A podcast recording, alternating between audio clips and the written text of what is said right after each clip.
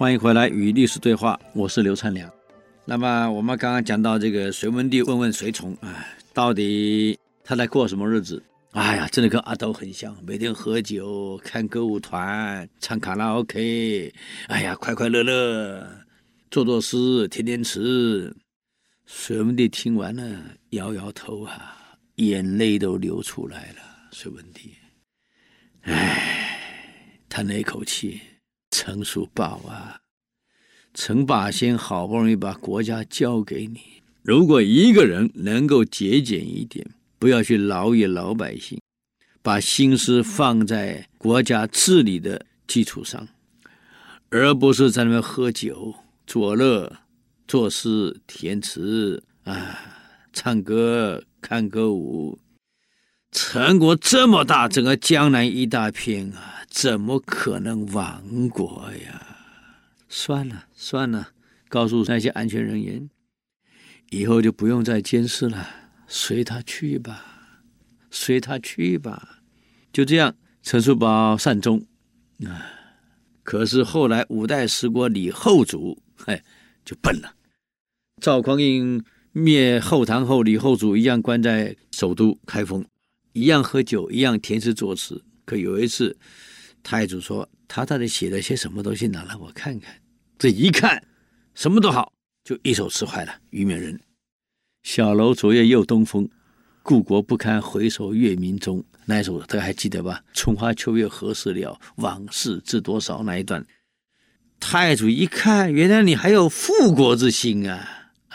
为什么后面有“碉楼玉砌应犹在，只是朱颜改？问君能有几多愁？恰似一江春水向东流。”你还想复国呀？你看，所以各位以后你们变成俘虏以后啊，这种诗不要写啊！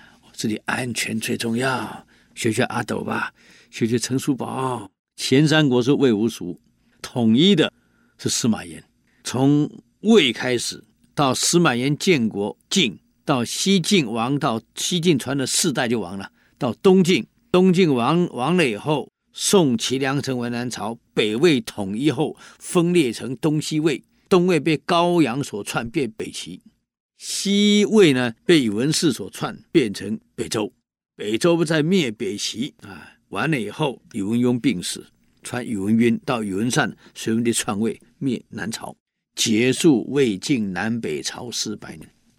这叫前三国后三国，最后完毕的时候还是以三国为终，北齐、北周、南陈，但统一的既不是北齐，也不是北周，也不是南陈，而是杀出程咬金，隋文帝。同样统一中国的也不是曹魏，也不是刘叔，也不是孙武，而是杀出程咬金，司马炎。这很有意思啊！中国历史这个有时候很讽刺的啊。当然，隋文帝建国以后很明白，他纵观了历代王朝灭亡的几个原因。文帝讲了几句很中肯的话：今天我有幸能够得到北周，建立我大隋，统一南陈，都基于宇文赟昏庸无能、残暴，跟南陈的腐败堕落，我杨坚才有可乘之机呀、今天如果宇文赟能够不残暴、放纵自己，而荒怠了朝政，南朝的陈叔宝如果不是淫欲过度、纵情过度、不理朝政的话，我文帝哪有今天？总结中国历代王朝的第一个原因就是腐败堕落，中央领导人的腐败跟堕落是亡国的根本，所以主张勤俭。文帝是要求自己非常严格，那非常节俭啊！吃饭永远是一饭一菜，基本上鱼肉不碰，能省就省。办公桌四张脚，用到脚断了，剩下三个脚怎么办？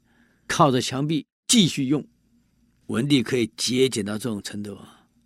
第一，一定要勤俭；第二，一定要以老百姓的依归为依归。他明白，谁可以载舟，也可以覆舟。今天老百姓我还没照顾好，我完了。所以你看，关中大旱，饥民两百多万流离失所。饥民流离失所，那怎么办？你要让谁去做？谁他都不放心，自己亲自率百官、率粮官运粮食到关中，你看赈灾，文帝亲自赈灾，亲自安抚百姓，亲自到百姓堆里面去问你们需要什么，有什么困难？各位，自古这种帝王不多呀，各位呀，现在总统为了选举，那是不能不去呀。人家古代是真的出于爱心的，他不用选举，本来就是我的，我可以不去的嘛。他去了，这人民才是根本啊。所以这一点他做的就很成功了。当然人有运气啊。你说王莽，王莽真正失败的关键，你也不能怪他呀。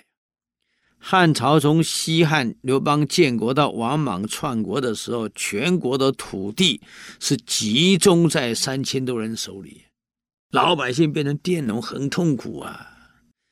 王莽在老百姓中过了很久，他深知民间疾苦，所以王莽继位的第一件事就土地问题要解决，要让广泛的农民群众拥有自己的土地。所以王莽第一个历史上喊出“耕者有其田”，有错吗？国民党到台湾三七五减租，耕者有其田；共产党土改第一个口号是“耕者有其田”。朱元璋。革命的时候喊的口号，第一条也是“耕者有其田”。你看，从王莽以后，几乎每个王朝革命首重就是土地改革，做到“耕者有其田”。可他为什么失败？哎呀，人真是有命啊！时间又到了，我们只能留到下次给各位继续做报告了。与历史对话，我是刘才良，我们下周见，谢谢。